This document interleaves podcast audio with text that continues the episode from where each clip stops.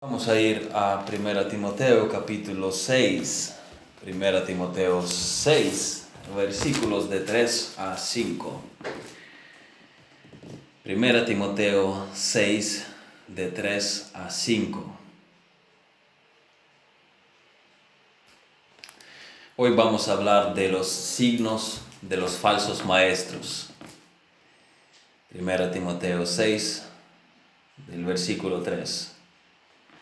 Si alguno enseña otra cosa y no se conforma a las sanas palabras de nuestro Señor Jesucristo y a la doctrina que es conforme a la piedad, está envanecido, nada sabe y delira acerca de cuestiones y contiendas de palabras, de las cuales nacen envidias, pleitos, blasfemias, malas sospechas disputas necias de hombres corruptos de entendimiento y privados de la verdad, que toman la piedad como fuente de ganancia. Apártate de los tales.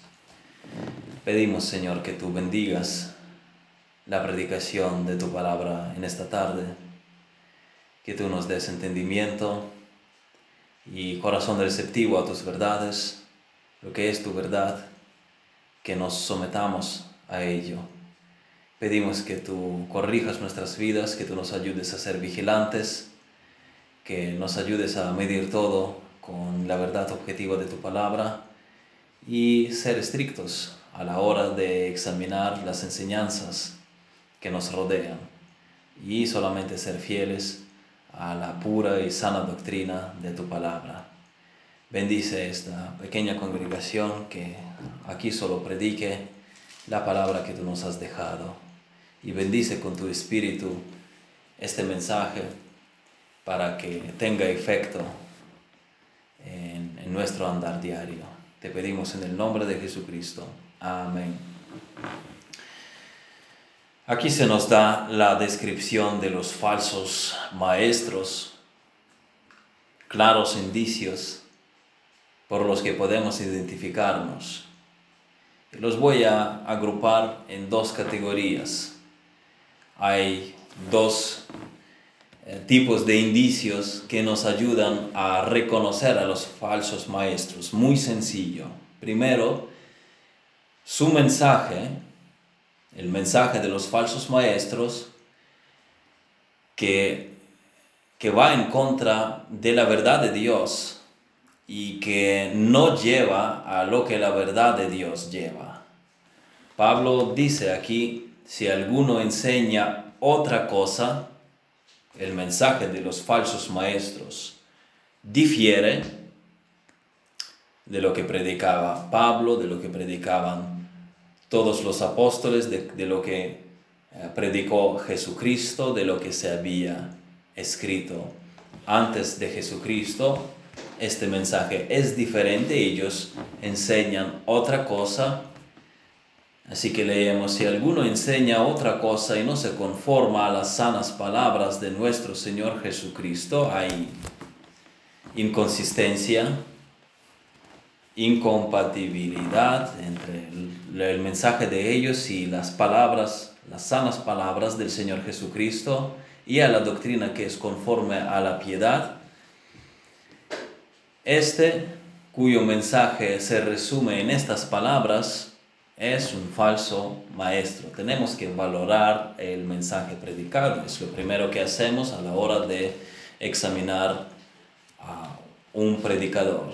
Si es predicador de la verdad de Dios o si es el predicador de las doctrinas de demonios.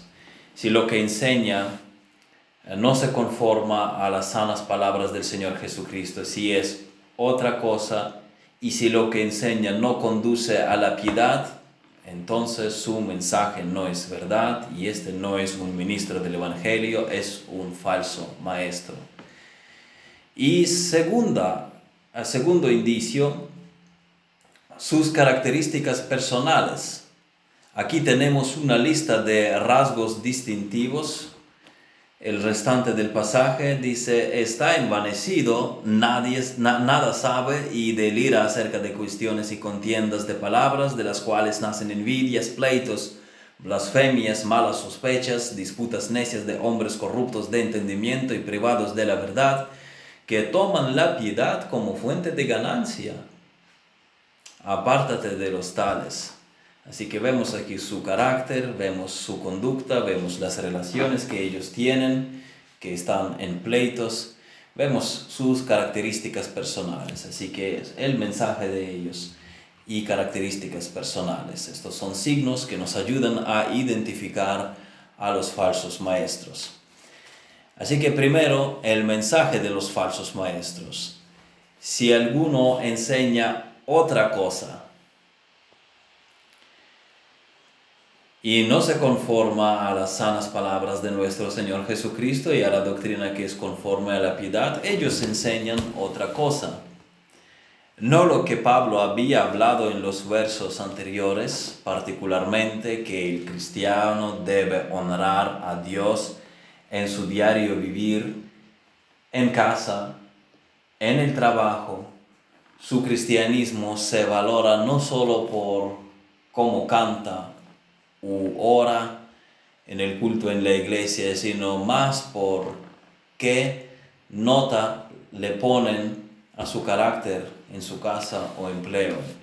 El pastor Pablo, al pastor Pablo dice en versículo 2, esto enseña y exhorta, hoy habíamos hablado de esto por la mañana, dentro del programa de discipulado, la enseñanza, la predicación y la consejería pastoral en la iglesia, el rebaño debe ser suministrado con la verdad de Dios para vivir piadosamente, digna a la vocación cristiana en su porte diario. El que no hace esto, no enseña, no exhorta para una vida en piedad diariamente, no cumple su deber pastoral. El que enseña otra cosa es un falso maestro, dice Pablo.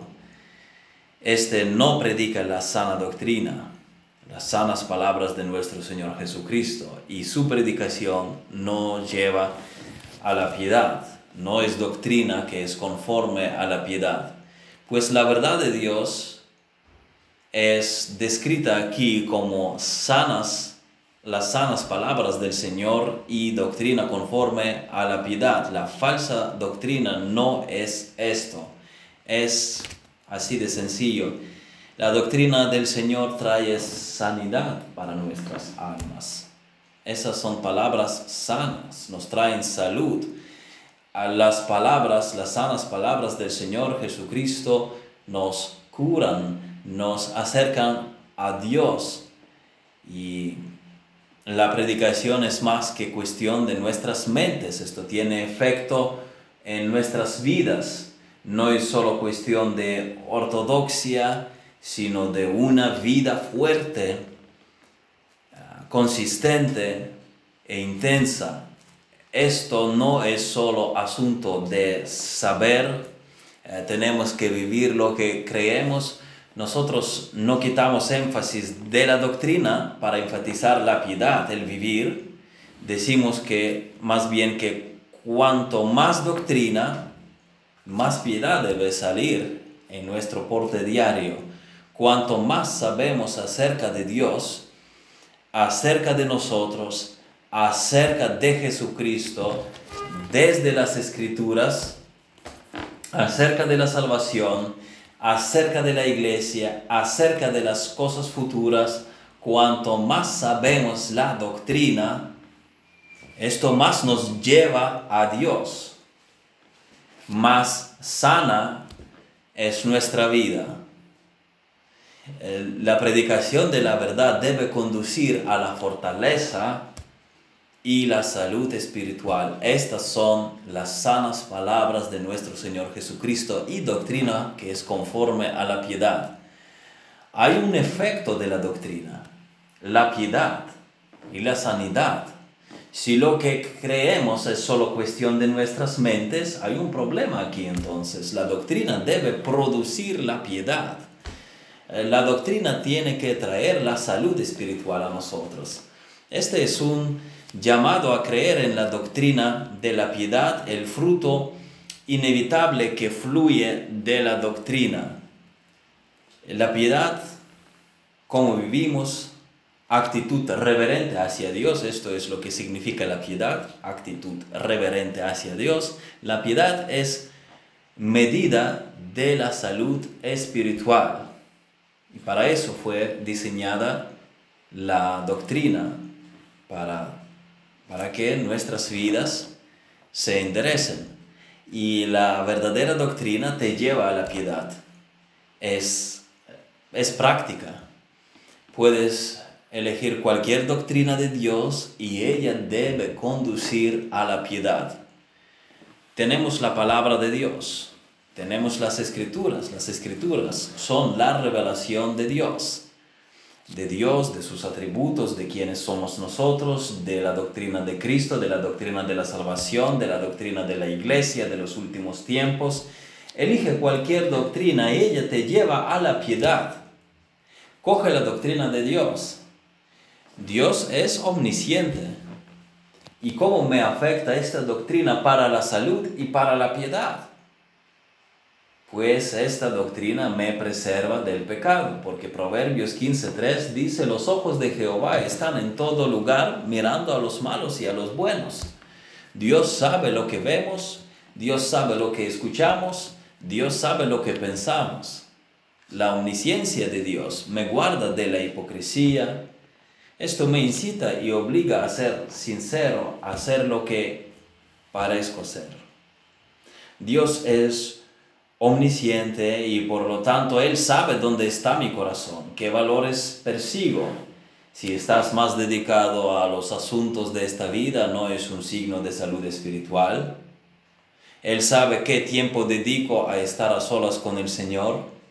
Dios es omnisciente y por lo tanto sabe de todas mis tribulaciones y tanto mías privadas así como las de su iglesia, y en esta verdad hallamos consolación. Así que fíjense cuántas implicaciones prácticas tenemos, podemos ampliar la lista, tenemos de la doctrina sobre la omnisciencia de Dios. La doctrina de Dios es sana para nosotros y nos lleva a la piedad, a la reverencia hacia Dios. Lo mismo debemos preguntar sobre todas las doctrinas de la Biblia, cómo me lleva esta verdad a ser cada vez más devoto a Cristo. Coge por ejemplo la doctrina de la inmutabilidad de Dios. Él no cambia. Qué consolación para su pueblo. Dios no cambia en su esencia, Dios no cambia en sus atributos, Dios no cambia en sus decretos, Dios no cambia en los objetos de su amor salvador, en nosotros, Él no nos rechazará. Mientras en la creación hayamos vanidad, las cosas son perecederas, nosotros tenemos la herencia del Dios inmutable con quien estaremos eternamente. ¿Qué efecto tiene en ti la doctrina de Dios o yo sé mucho de la soteriología, ok, pero muestra tu piedad, muestra el efecto de la doctrina sobre la salud de tu alma. Pero si vas en rumbo equivocado, examina si tu vida no es una eh, si tu vida no es una muestra de piedad o bien no haces lo que aprendes. Se te predicó la palabra, pero tú no la aplicas. O bien esto, o si eres fiel al mensaje que se te predica entonces el mensaje está mal, porque la verdadera doctrina conduce a la piedad. Es la doctrina que es conforme a la piedad. Ella enfatiza lo que es verdaderamente piadoso y ayuda a las personas a fortalecer su relación con Dios. La falsa doctrina hace lo contrario. Ella enseña el error y aleja de Dios. Ella pone barreras la falsa doctrina es entonces asunto serio. Ella es dañina para los cristianos. Ella aleja de Dios. Ella te quita del rumbo de la piedad. Ella no es salubre para tu alma. Si alguno enseña otra cosa, dice nuestro texto, la falsa doctrina es aquella que desvía de la escritura. Esta falsa doctrina puede ser un error en diversos puntos, en rechazo de la inspiración e inherancia de las escrituras, rechazo de la existencia de Dios, distorsión de la doctrina de Dios. Oigan, no es broma. La falsa doctrina la pueden encontrar en un lugar menos esperado. Mi padre me cogió una vez de vacaciones con él en un centro militar cerca de Moscú, en Rusia. A él como militar retirado, el gobierno le subvenciona los viajes de vacaciones en ciertos lugares de recreo y salud para los militares no sé cómo describirles en español, que seguramente en español tendrá su nombre, son unos centros con médicos y cosas de ocio, piscinas, tenis, gimnasio, excursiones y así sucesivamente. Y aquellas semanas yo iba en un tren de corta distancia hacia Moscú desde el centro en que estábamos alojados como, como en un hotel y las condiciones bastante buenas, ahí cuidan bien de sus militares, en fin. Yo iba cada, cada día a, a, Moscú a los cultos de una iglesia bautista allá. Cada día no, perdón. Algunos días. El pastor principal de aquella iglesia era, no sé si todavía está vivo, era un teólogo extraordinario, era muy bueno, era muy centrado en la palabra y practicaba la predicación expositiva y a otro pastor lo conocí por las misiones cuando en otro año íbamos en un viaje misionero a Siberia y también es bastante sólido. Pero una tarde durante las vacaciones fui a la reunión de jóvenes de aquella iglesia. Estaban los jóvenes, pero no estaban los pastores de la iglesia. Y los jóvenes habían invitado aquella tarde a un conferenciante de otra iglesia. Eso es lo que los pastores deberían tener cuidado de ellos. Ellos deberían ocuparse de predicar a los jóvenes en sus iglesias. Pues invitaron a un charlatán y bastante culto, según puede apreciar su erudición eh, por el discurso que dio, quien se puso a hablar las barbaridades de Dios. Su punto principal fue que Dios estaba en desarrollo.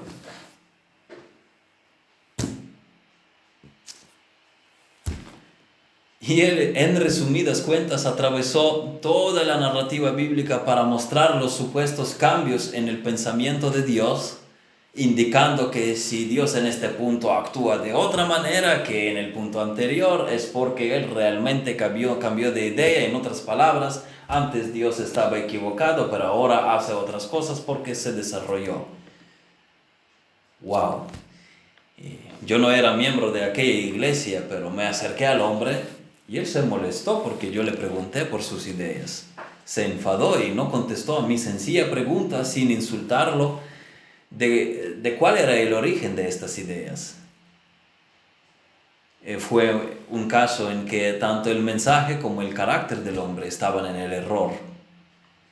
Porque ha hablado atrocidades de Dios y Dios está en desarrollo y, en desarrollo y cambia de ideas. A lo mejor en la eternidad futura cambiará de ideas y nos mandará al infierno creyendo nosotros en Cristo. Son barbaridades eh, que este hombre ha hablado. Así que hay errores rondando por ahí acerca de la doctrina de Dios. Hay ataques contra la persona de Jesucristo, contra la Trinidad, contra el sacrificio y resurrección del Señor Jesucristo, su segunda venida, la persona y obra del Espíritu Santo, para distinguir una eh, mentira de la, de la verdad Basta con conocer bien la verdad. Tenemos que conocer bien la palabra de Dios. Cuando ven los documentales de animales pueden ver que hay crías a las que les basta conocer la única voz, la de su mamá. Ellas no necesitan conocer todas las voces, basta con saber cuál es la llamada de su madre. Todo lo que no suena como su mamá es ajeno. A un banquero le preguntaron cómo él podía distinguir un billete verdadero de tanta variedad de billetes falsos. ¿Acaso memorizó cómo son tantos billetes falsos? Dice que para nada, solo conoce cómo es un billete de verdad. No necesita saber cómo es el dinero falso. Si sabe cuál es el billete verdadero, sabrá que todo lo que no es como este billete es falso. Así nosotros medimos las ideas que vienen a nosotros las examinamos a la luz de la palabra y tenemos que conocer bien la palabra. Y basta con conocer bien la palabra, no hace falta estudiar toda la basura, eh, la que ataca la palabra. Basta con conocer bien la palabra de Dios, pero conocerla de verdad, no solo recordar un par de salmos y Juan 3:16, sino tener un estudio de la palabra profundo y consistente. Basta con conocer la palabra para identificar una falsedad. Mientras los falsos maestros no se basan en las escrituras, aunque las mencionan, pero no se basan en ellas, sino las manipulan, interpretan heréticamente, fuera del contexto y fuera del significado normal, alterando el significado normal del texto, el significado plano y evidente del pasaje. Ellos añaden sus propias revelaciones. Los hijos de Dios deben ser armados con la palabra de Dios, la espada del Espíritu. Y apóstol Pedro dice en relación a esto que todos los creyentes tienen que ser alimentados eh, con gran deseo por la palabra de Dios. Primera de Pedro 2.2 dice, desead como niños recién nacidos la leche espiritual no adulterada para que por ella crezcáis para salvación. Así que concluyendo aquí, los falsos maestros difunden un mensaje desviado de la verdad, mensaje que a diferencia de la palabra de Dios no es saludable y no lleva a la piedad. Debemos rotunda y resueltamente oponernos a su falsedad, como enseñaba Pablo en Gálatas, capítulo, capítulo 1, versículos 8 y 9. Vamos a leer 9. Una afirmación bastante rotunda. Gálatas 1.9 dice, como antes hemos dicho, también ahora lo repito, si alguno os predica diferente evangelio del que habéis recibido, sea anatema. Esta determinación debemos tomar a la hora de la examinación de las doctrinas. Siguiente, los falsos maestros son identificados por ciertas características y comportamientos.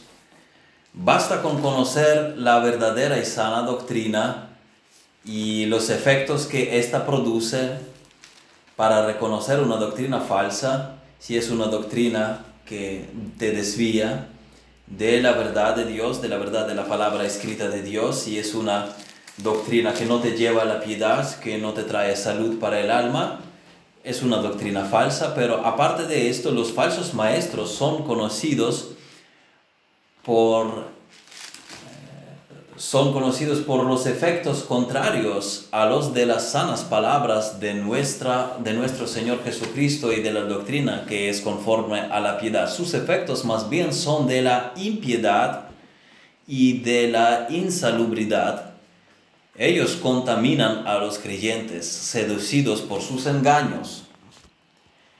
Ellos destruyen la espiritualidad de los creyentes, que caen en sus trampas ellos tuercen las doctrinas, ellos aman su distorsión porque les da justificación para negarse a someterse a la palabra de Dios.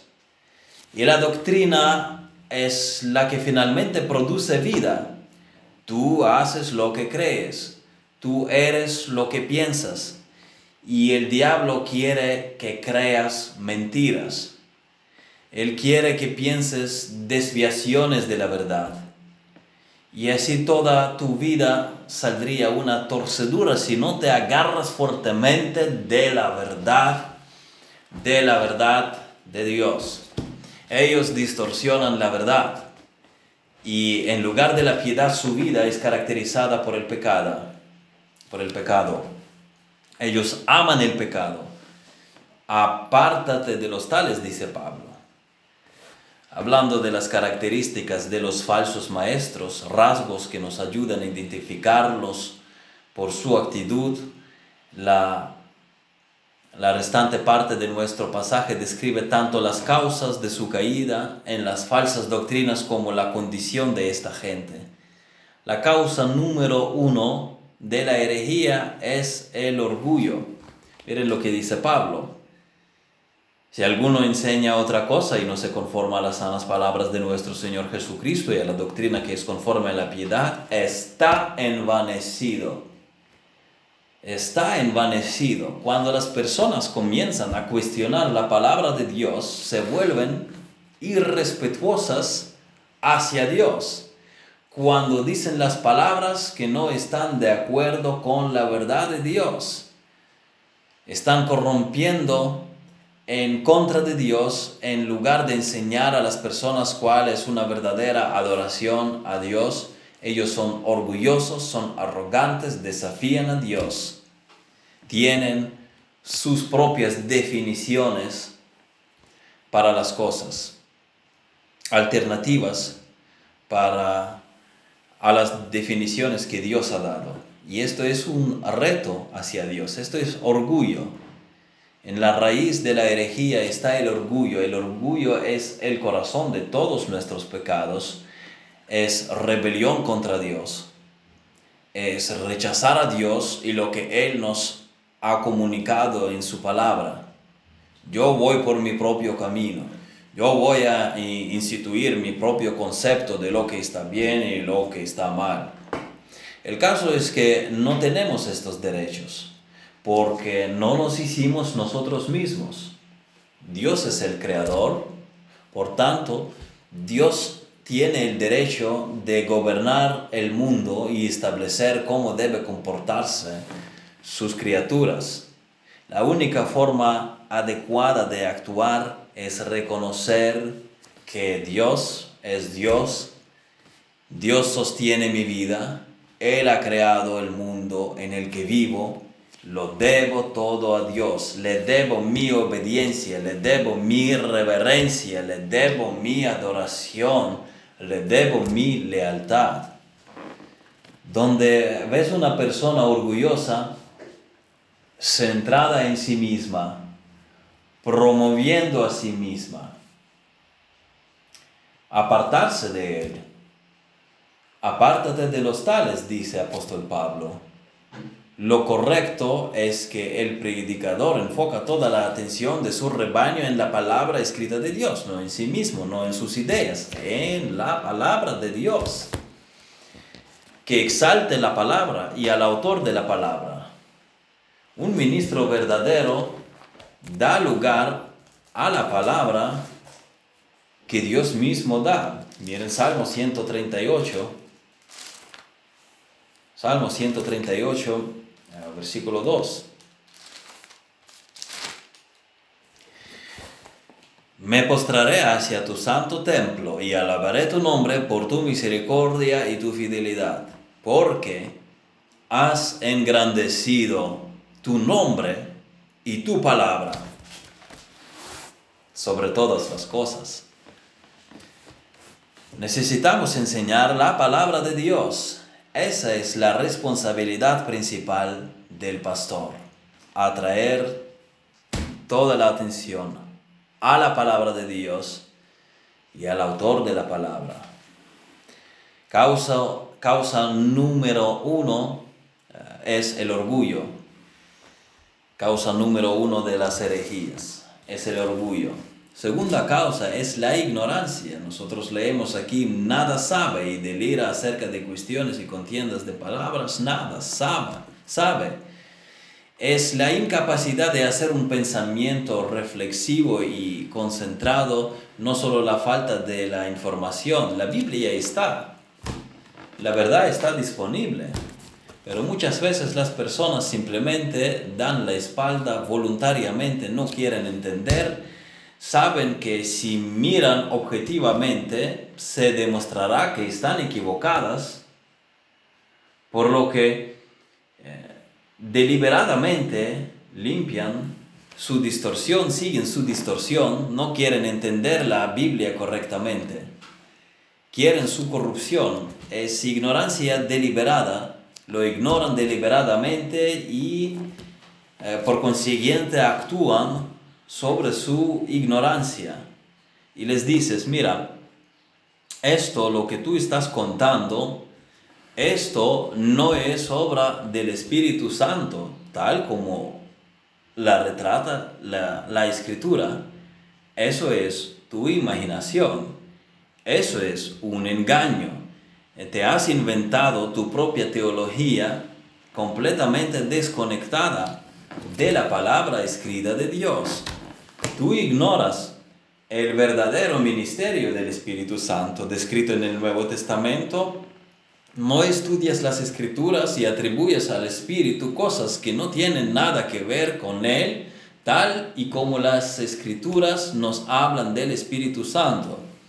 Y tú mientes sobre los dones de milagros dices que los tienes, pero no los tienes. No tienes don de sanidad porque estarías manifestándolo en algún punto, quizás en algún hospital, por lo menos una vez.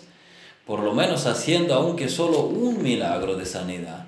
No tienes el don de lenguas porque no hablas de forma sobrenatural ningún idioma extranjero sin antes haberlo estudiado. No hablas coherentemente. El balbuceo en sílabas no es ningún don de lenguas, ni tampoco es gran cosa farfullar si los católicos, los mormones, los paganos pueden hacer lo mismo, así que tampoco es eh, tampoco esto impresiona tanto, no lo atribuyas al Espíritu Santo.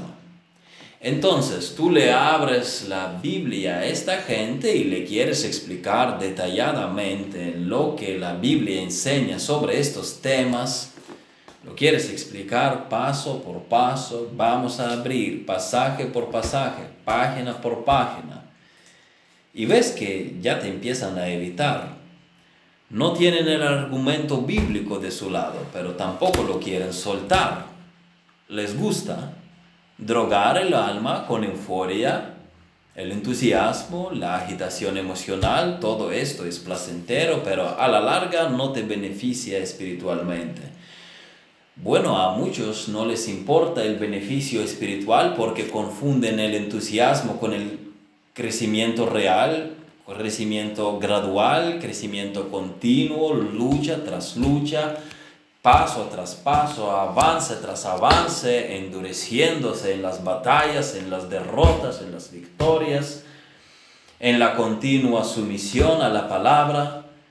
Muchos creen que el crecimiento consiste en sentirse agitado por una hora, en venir a un culto caliente y enchufarse a la euforia y ya, salió la madurez espiritual automáticamente, sin trabajo, sin someter la carne, sin negar el yo, sin estudiar tan siquiera las escrituras, sin ejercitar los sentidos, como dice Hebreos 5, sin ser probados una y otra y múltiples veces. Ignorancia, ilusiones sin fundamento, burbuja. Pero la gente ama las emociones, ama los ajetreos de sentimientos, porque los efectos son placenteros y son instantáneos, te vienen ya ahora, no tienes que trabajar meses en, en tu carácter, te viene ahora mismo. El problema es que después que pase el efecto, la persona queda donde estaba, no cambió nada Muchos como eran sensuales y superficiales buscando sentimentalismo en lugar de cambios estructurales, así siguen siéndolo. Y es peor, la persona se vuelve adicta en lugar de acudir a los remedios verdaderos, pero el efecto momentáneo es placentero para la carne, es como un sedante para el cuerpo.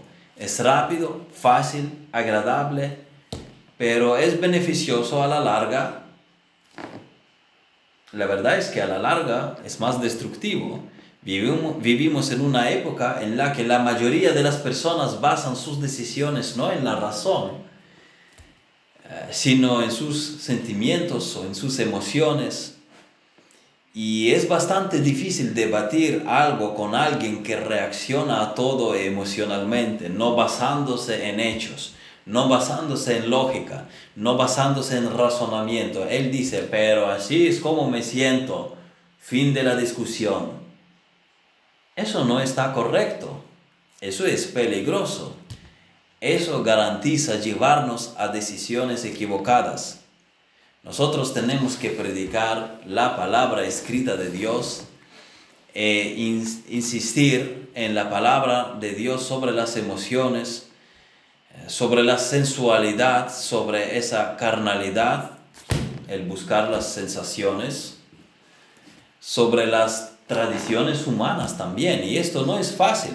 Las tradiciones, emociones, sensaciones, impresiones pueden estar tan profundamente grabadas, la verdad tan resistida, que la gente no quiere abandonar sus nociones y someterse a la autoridad de la palabra de Dios y creer en su suficiencia.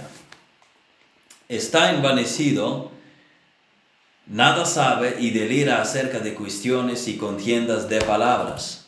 Los falsos maestros, en lugar de centrarse en las escrituras, muchas veces buscan peleos, peleas sobre cuestiones absolutamente inútiles. Por ejemplo, di, ¿con quién tú estás? ¿Tú con MacArthur o con Piper? yo soy de MacArthur y tú, yo soy de Pablo yo de Apolos, yo de Cefas, y yo aún más, yo por encima de todos. Yo soy de Cristo. Miren, esta naciente iglesia es una iglesia bautista porque creemos, yo pienso que todos aquí lo creen así, que los bautistas históricamente han sido los que más han procurado seguir el patrón neotestamentario de una iglesia bíblica. Es nuestra doctrina la que primero enfatizamos, que la base de nuestra base autoritativa de fe y práctica es la Biblia, las Sagradas Escrituras. Todo lo que diremos a continuación se basa en esta primera creencia, que la Biblia es nuestra base. Y nosotros procuramos seguir el patrón neotestamentario de una iglesia bíblica, por lo que vemos en el Nuevo Testamento cuáles son las marcas de una iglesia neotestamentaria. Y, por ejemplo, los presbiterianos traen bastantes cosas del catolicismo, como el bautismo de los bebés, cosa desconocido, desconocida por completo para los cristianos de los dos primeros siglos antes de Tertuliano por lo menos, luego las vestiduras, pomposidad, exhibición en muchas iglesias, todo esto empezó a penetrar en las iglesias en los siglos 3 y 4, cuando las iglesias, contando ya con sus templos, empezaron a impresionar a los paganos que visitaban los cultos cristianos mientras los cristianos de los siglos anteriores se centraban más en la predicación y enseñanza de la palabra en sencillez. Cuando la cristiandad se convirtió en la religión oficial, oficial en el imperio romano hasta el punto que el emperador Constantino, el que convocó el concilio de Nicea de la iglesia estatal, Constantino, que era un sacerdote pagano y se bautizó poco antes de su muerte, tal vez por superstición, Constantino amenazando a los discrepantes con acciones legales si no acataban la decisión del, del concilio. Cuando la cristiandad se convirtió en la religión oficial, estamos diciendo, Paralelamente existían grupos cristianos que no formaban parte de aquella corriente. Agustín se empeñaba después de enderezar a los donatistas. Su eslogan era en lo esencial unidad, en lo dudoso caridad, en todo en lo dudoso libertad, en todo caridad. Era así, lo esencial unidad, en lo dudoso libertad, en todo caridad. Ah, eh, decir también que en el concilio de Nicea fueron confrontados los arianos que, que profesaban herejías sobre nuestro Señor Jesucristo, sobre su deidad particularmente, y nosotros estamos de acuerdo con eh, las doctrinas que fueron defendidas en, eh, en, el concilio, en aquel concilio entonces, y por supuesto que rechazamos las herejías pronunciadas por Ario y sus seguidores. Sin embargo, no podemos, yo no puedo estar de acuerdo con que, con que la iglesia debería ah, ser estatal y por mucho que, que los arianos fuesen herejes, que se les obligase o que se les amenazase eh, si nos acatasen las decisiones. Yo estoy a favor de la libertad religiosa para los, que, los cristianos bíblicos y para los que quieren practicar su religión. ¿Están equivocados? Sí. Si no creen en Jesucristo, ¿van al infierno? Sí. Pero no por eso les tengo que forzar, amenazar con la espada, que si no se subyugan, entonces vamos a tomar medidas. Estamos hablando, estamos denunciando ahora esto. Entonces, Agustín, con su eslogan, en lo esencial unidad, eh, estaba empeñado en enderezar a los donatistas que no eran arianos y simplemente eran cuestiones del gobierno de la iglesia que no estaban ah, afín con la iglesia oficial en aquel entonces. Pero hay algo que no encaja en las buenas, nuevamente entre comillas, buenas intenciones de Agustín si, no están de acuerdo contigo, si no quieren estar contigo en la misma iglesia, ¿por qué los tienes que buscar? Suponiendo que eran herejes, déjales que, que sigan su error si no quieren escucharte. ¿Por qué los tienes que perseguir? No quiere la mujer casarse contigo, déjala en paz, no la persigas. No, hay que presionarlos, hay que ir a por ellos hay que acabar con su autonomía. En lo esencial, unidad. En lo esencial, venir a cubrirse bajo las alas del Estado. En lo esencial, deben estar bajo la cobertura de la Santa Iglesia Católica. Así que presionar hasta que entiendan que en lo esencial deben tener unidad con nosotros. No nosotros con ellos, ellos con nosotros, porque el emperador está de nuestro lado. En fin, aquí somos bautistas, hemos dicho. Existen cuatro teorías sobre el origen de los bautistas. Primera es la eh, excrescencia del separatismo inglés en el siglo XVII, eh, que los puritanos habrán conocido anabaptistas en Holanda y se hicieron bautistas los la segunda es anabaptistas en el siglo XVI, es decir, que los bautistas serían herederos de los anabaptistas. Eh, la tercera es la sucesión de las iglesias bautistas organizadas a lo largo de los siglos, aunque estas iglesias podrían llamarse de formas diferentes. Eh, los nombres vulgarmente ponían los adversarios y el nombre bautista no es excepción.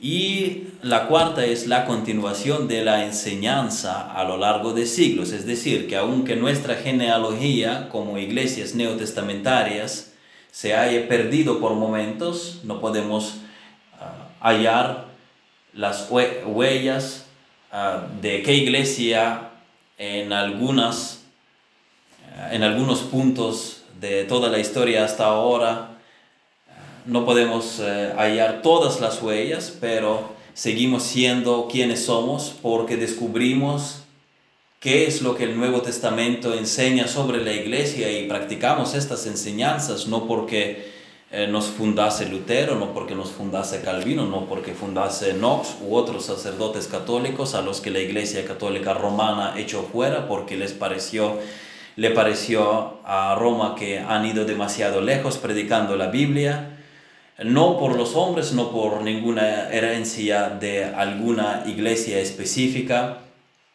eh, sino porque Si una asamblea se reúne para adoración a Dios, oración y estudio de las escrituras, no necesita aprobación y bendición y lineaje de ningún clérigo oficial o alguna iglesia, de ninguna ah, otra iglesia o conjunto de las iglesias, de ninguna denominación, porque la escritura misma da la aprobación a aquellos que operan conforme a sus enseñanzas. En esto se resume la cuarta teoría eh, sobre el origen de los bautistas, que, que, las iglesias bautistas surgen de seguir simplemente puramente las enseñanzas sin, sin eh, tanto trazar el origen a ninguna iglesia de las generaciones eh, anteriores. Yo soy de los dos últimos puntos de vista de la sucesión, ambas se, se resumen en sucesión. Por un lado somos la iglesia que somos por las escrituras que nos instruyen y las que nos empeñamos seguir con firmeza. Entonces nuestra sucesión dura desde las enseñanzas de nuestro Señor Jesucristo y sus apóstoles. Nos consideramos una iglesia porque hallamos rasgos de una iglesia neotestamentaria en las escrituras, no porque alguien nos diera derecho para ser una iglesia desde las generaciones anteriores. Eh, que somos una iglesia bíblica lo sabemos de las escrituras, no de algún clérigo de la iglesia constantiniana. Pero también es cierto, ahora haciendo referencia a la tercera hipótesis sobre, sobre el origen de los bautistas, también es cierto que existieron grupos creyendo lo mismo que estamos diciendo a lo largo de los siglos. Entonces también puede existir cierta sucesión eclesiástica, no tan solo bíblica, sino también eclesiástica por etapas, por lo menos, sino ininterrumpidamente. ininterrumpidamente. Uh, ¿qué viene, ¿A qué viene esta referencia histórica? A que aquí nos mantenemos y defendemos las enseñanzas de las sagradas escrituras, nos aferramos a las enseñanzas de las sagradas escrituras, no a la tradición,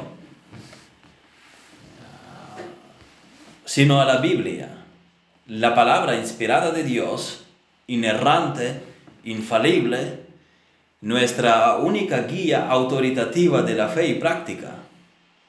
Nosotros todo lo medimos con la verdad de Dios expresada en las escrituras. Los documentos prefijados de fe, por muy buenos y correctos que sean, incluso 1689, no son autoritativos como lo es la escritura y la veneración o atacamiento eh, incondicional de estos documentos humanos, que repito, pueden ser muy buenos, no es una práctica muy rigurosa del principio a sola escritura, de modo que esta iglesia que se está empezando debe estudiar las escrituras, eh, orando por la guía del Espíritu Santo y formular su propia declaración de fe que llega a ser síntesis de lo que las escrituras enseñan sobre diversos temas. Esto se llama solo escritura, tanto como la autonomía de la iglesia local. Así que nuestro criterio y nuestro enfoque es la Biblia, la palabra de Dios, no la tradición, no la denominación, no el Papa, no los documentos de fe, sino únicamente los 66 libros de las Sagradas Escrituras. Vamos a mirar otros signos que distinguen a los falsos maestros.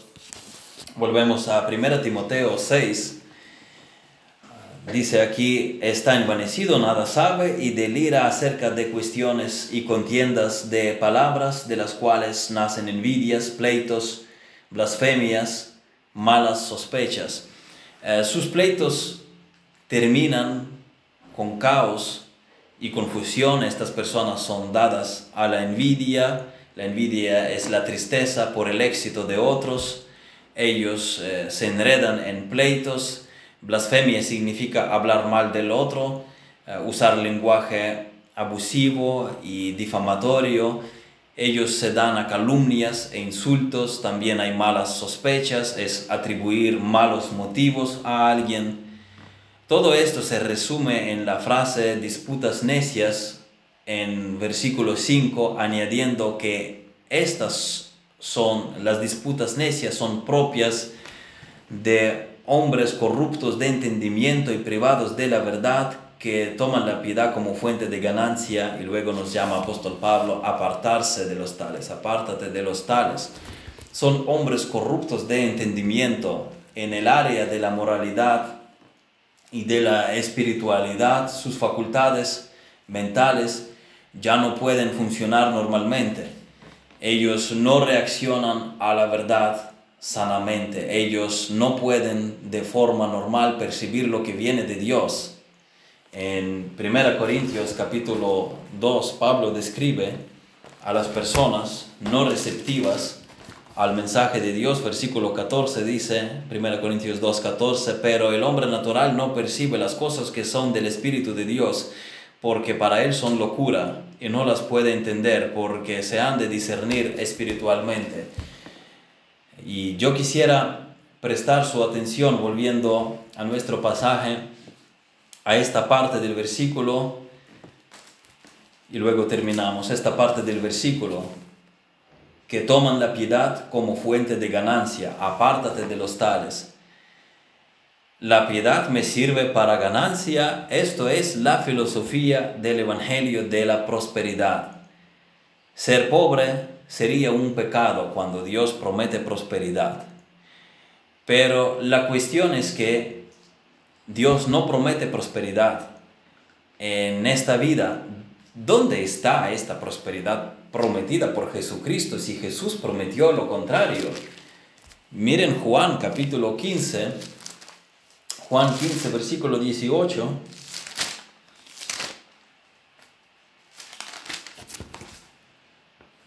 Dice, si el mundo os aborrece, sabed que a mí me ha aborrecido antes que a vosotros. Este mundo no es nuestra casa.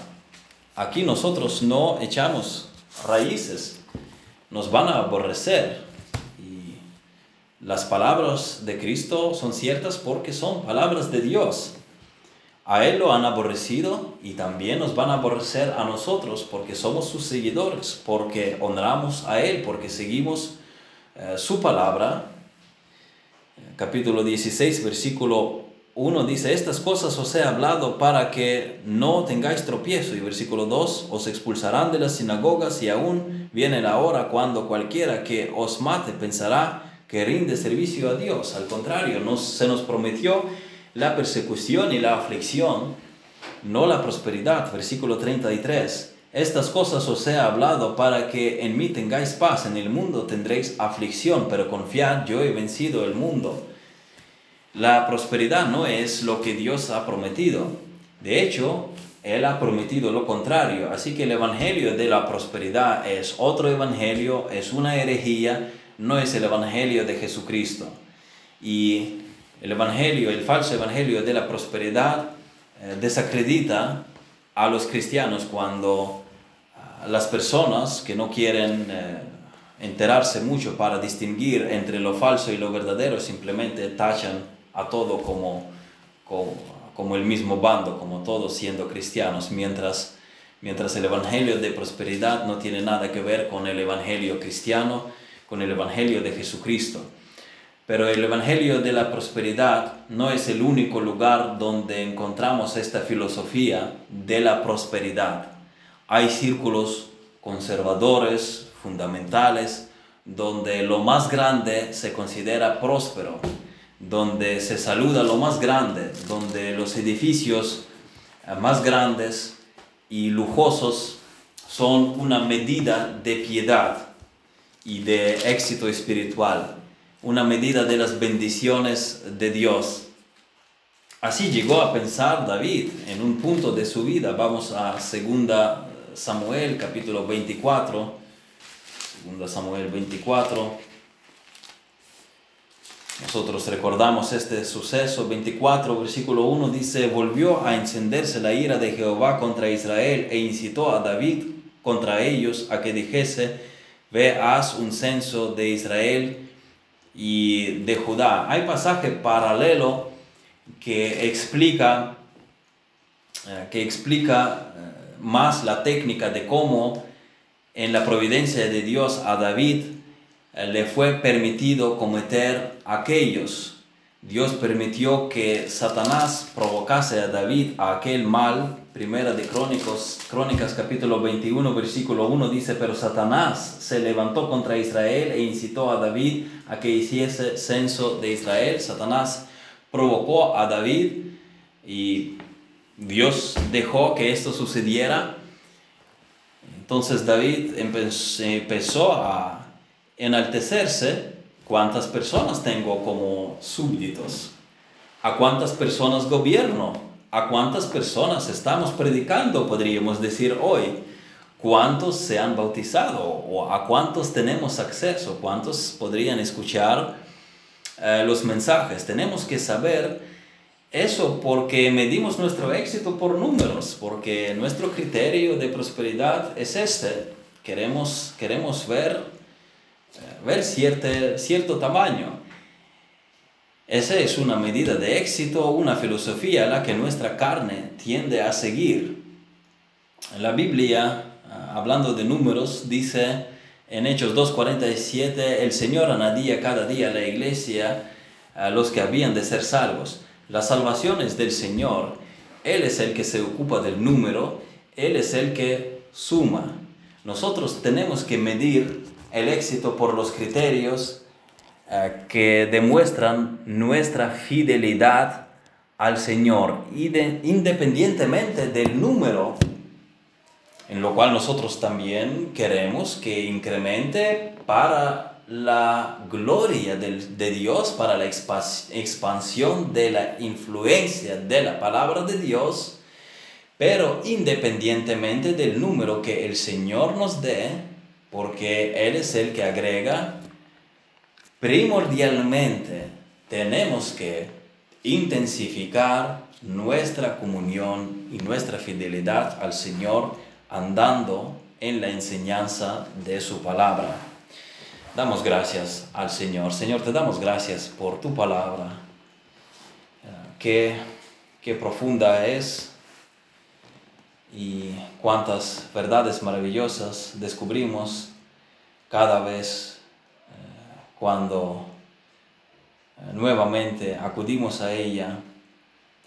Gracias que es insondable porque tú has hablado y gracias que tú nos la has dejado y que disponemos de ella, disponemos de muchas copias de ella en nuestros días. Gracias por esta, por esta gracia que nos has dado, que cuando muchos cristianos hoy día tienen que contar solo con una copia de las escrituras para todo un grupo o esconderla, en esta parte del mundo tú nos has dado esta gracia de tener cada uno tu palabra 24 horas al día, 7 días a la semana. Gracias Señor, ayúdanos a amar tu palabra, ayúdanos a conocerla, ayúdanos a estudiarla, devorarla con hambre, con pasión, con desesperación y ayúdanos a mantenernos fieles a las enseñanzas puras de tu palabra. Ayuda a que tu palabra produzca fruto sano en nuestras vidas. Estos son las sanas palabras de nuestro Señor Jesucristo. Esas son palabras que nos traen sanidad, danos sanidad en nuestras almas, ayuda a que nuestra vida espiritual sea caracterizada por esta sanidad, que seamos sanos, no contaminados y que andemos en la piedad, porque es la doctrina que es conforme a la piedad. Y todo aquello que no se conforma a las sanas palabras de ti. Ayúdanos a desecharlo, ayúdanos a mantenernos únicamente a la verdad y apartarnos de tales, de las personas que, cuyo mensaje difiere, que enseñan otra cosa y que demuestran eh, en su carácter, en su comportamiento, que no son hombres íntegros. Ayúdanos a apartarnos de tales falsos maestros y solamente ser adheridos a las puras enseñanzas de tu palabra. Fortalécenos y ayuda a que tu Espíritu Santo produzca en nosotros fruto para tu gloria. En el nombre de Jesucristo te lo pedimos. Amén.